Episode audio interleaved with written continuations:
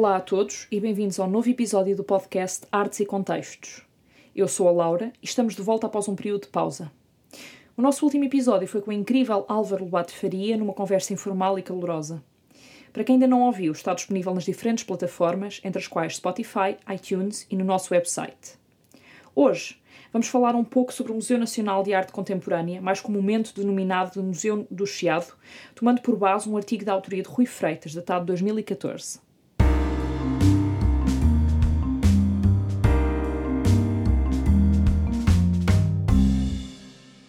Citando Rui Freitas, os museus de arte são jardins de cultura, espaços de interioridade onde se encontra um equilíbrio e uma harmonia, na maior parte dos casos conseguido por contrastes entre formas, estilos, linguagens e sentir tão dispares quanto os limites da criatividade. Este ano fomos novamente confrontados com a impossibilidade de aceder a espaços tais como museus e galerias, o que colocou muitos de nós em perspectiva, avaliando a real importância de espaços que transbordam arte e cultura artística. O visitante do museu é um privilegiado, respira a arte e as histórias contidas em cada uma das peças lá presentes. As obras são, são o eco do artista e a materialização do sentimento, tornando-se um espelho da nossa própria interioridade.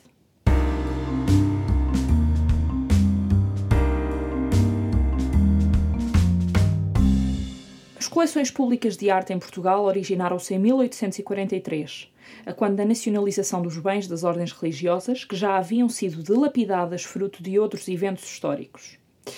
A mais significativa foi reunida no Museu Nacional de Belas Artes e Arqueologia, fundado em 1884, e que em 1911 foi dividido em dois, o Museu Nacional de Arte Antiga e o Museu Nacional de Arte Contemporânea, que havia sido instalado no convento de São Francisco, em Lisboa.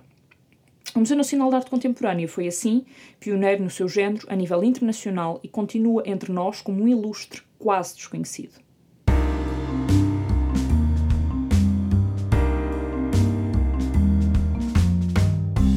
O museu teve como primeiro diretor o pintor Carlos Reis, que manteve uma gestão conservadora e de rejeição dos novos movimentos herdados da casa anterior. Seguiu-lhe Columbano Bordal Pinheiro, que continuou na mesma linha.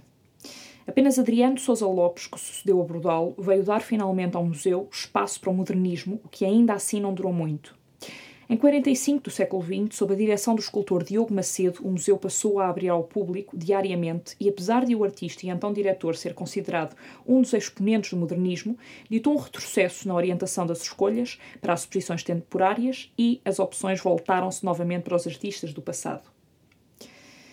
Esta política foi ainda mais agravada em 59 com a polémica escolha para a sucessão do pintor Eduardo Malta, que operou mais um duro golpe na já decadente imagem que o museu gozava pela sua continuada oposição aos modernismos. Nada se alterou até 88, quando, durante o incêndio do Chiado e por precaução, as obras foram retiradas, ao que se seguiu um processo de renovação em curso até 94, data de reabertura. Desde que renasceu com a denominação de Museu do Chiado, as mais recentes equipas diretivas têm optado, para as exposições temporárias, por programas para a revelação de artistas contemporâneos desconhecidos.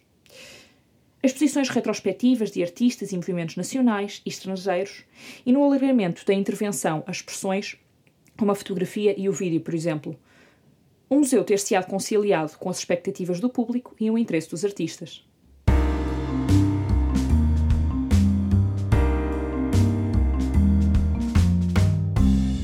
Coleção permanente situa-se ao intervalo histórico entre 1850 e a atualidade, mas reserva as obras, as obras posteriores a 75 uh, as exposições temporárias alternadas. A exiguidade do espaço impede, infelizmente, que toda a obra esteja em exposição, obrigando à sua rotatividade. Um passeio pelas suas salas faz-nos viajar do romantismo ao presente, passando por alguns dos mais representativos artistas e obras, sobretudo da pintura portuguesa, num catálogo com cerca de 150 artistas. Tais como, e apenas mencionando, e apenas mencionando alguns, Columbano, Amadeu de Souza Cardoso, Soares dos Reis, Eduardo Viana, Almada Negreiros, Vieira da Silva, Júlio Pomar, Helena Almeida, José Malhoa, Paula Rego, Veloso Salgado, Ângela Ferreira, Pedro Calapês, Julião Sarmento e tantos outros.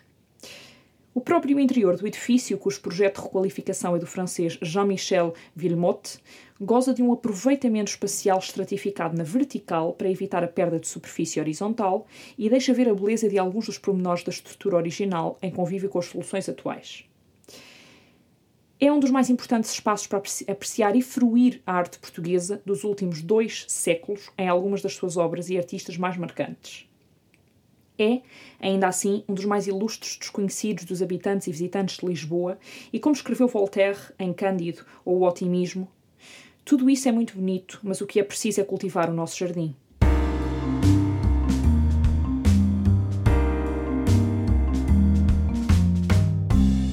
Este podcast está disponível de forma gratuita no Spotify, iTunes e YouTube e no website artesecontextos.pt. Obrigada por terem assistido a este episódio e subscrevam a nossa newsletter e sigam as nossas páginas de Instagram, Facebook e YouTube. E não se esqueçam, deixem a cultura entrar.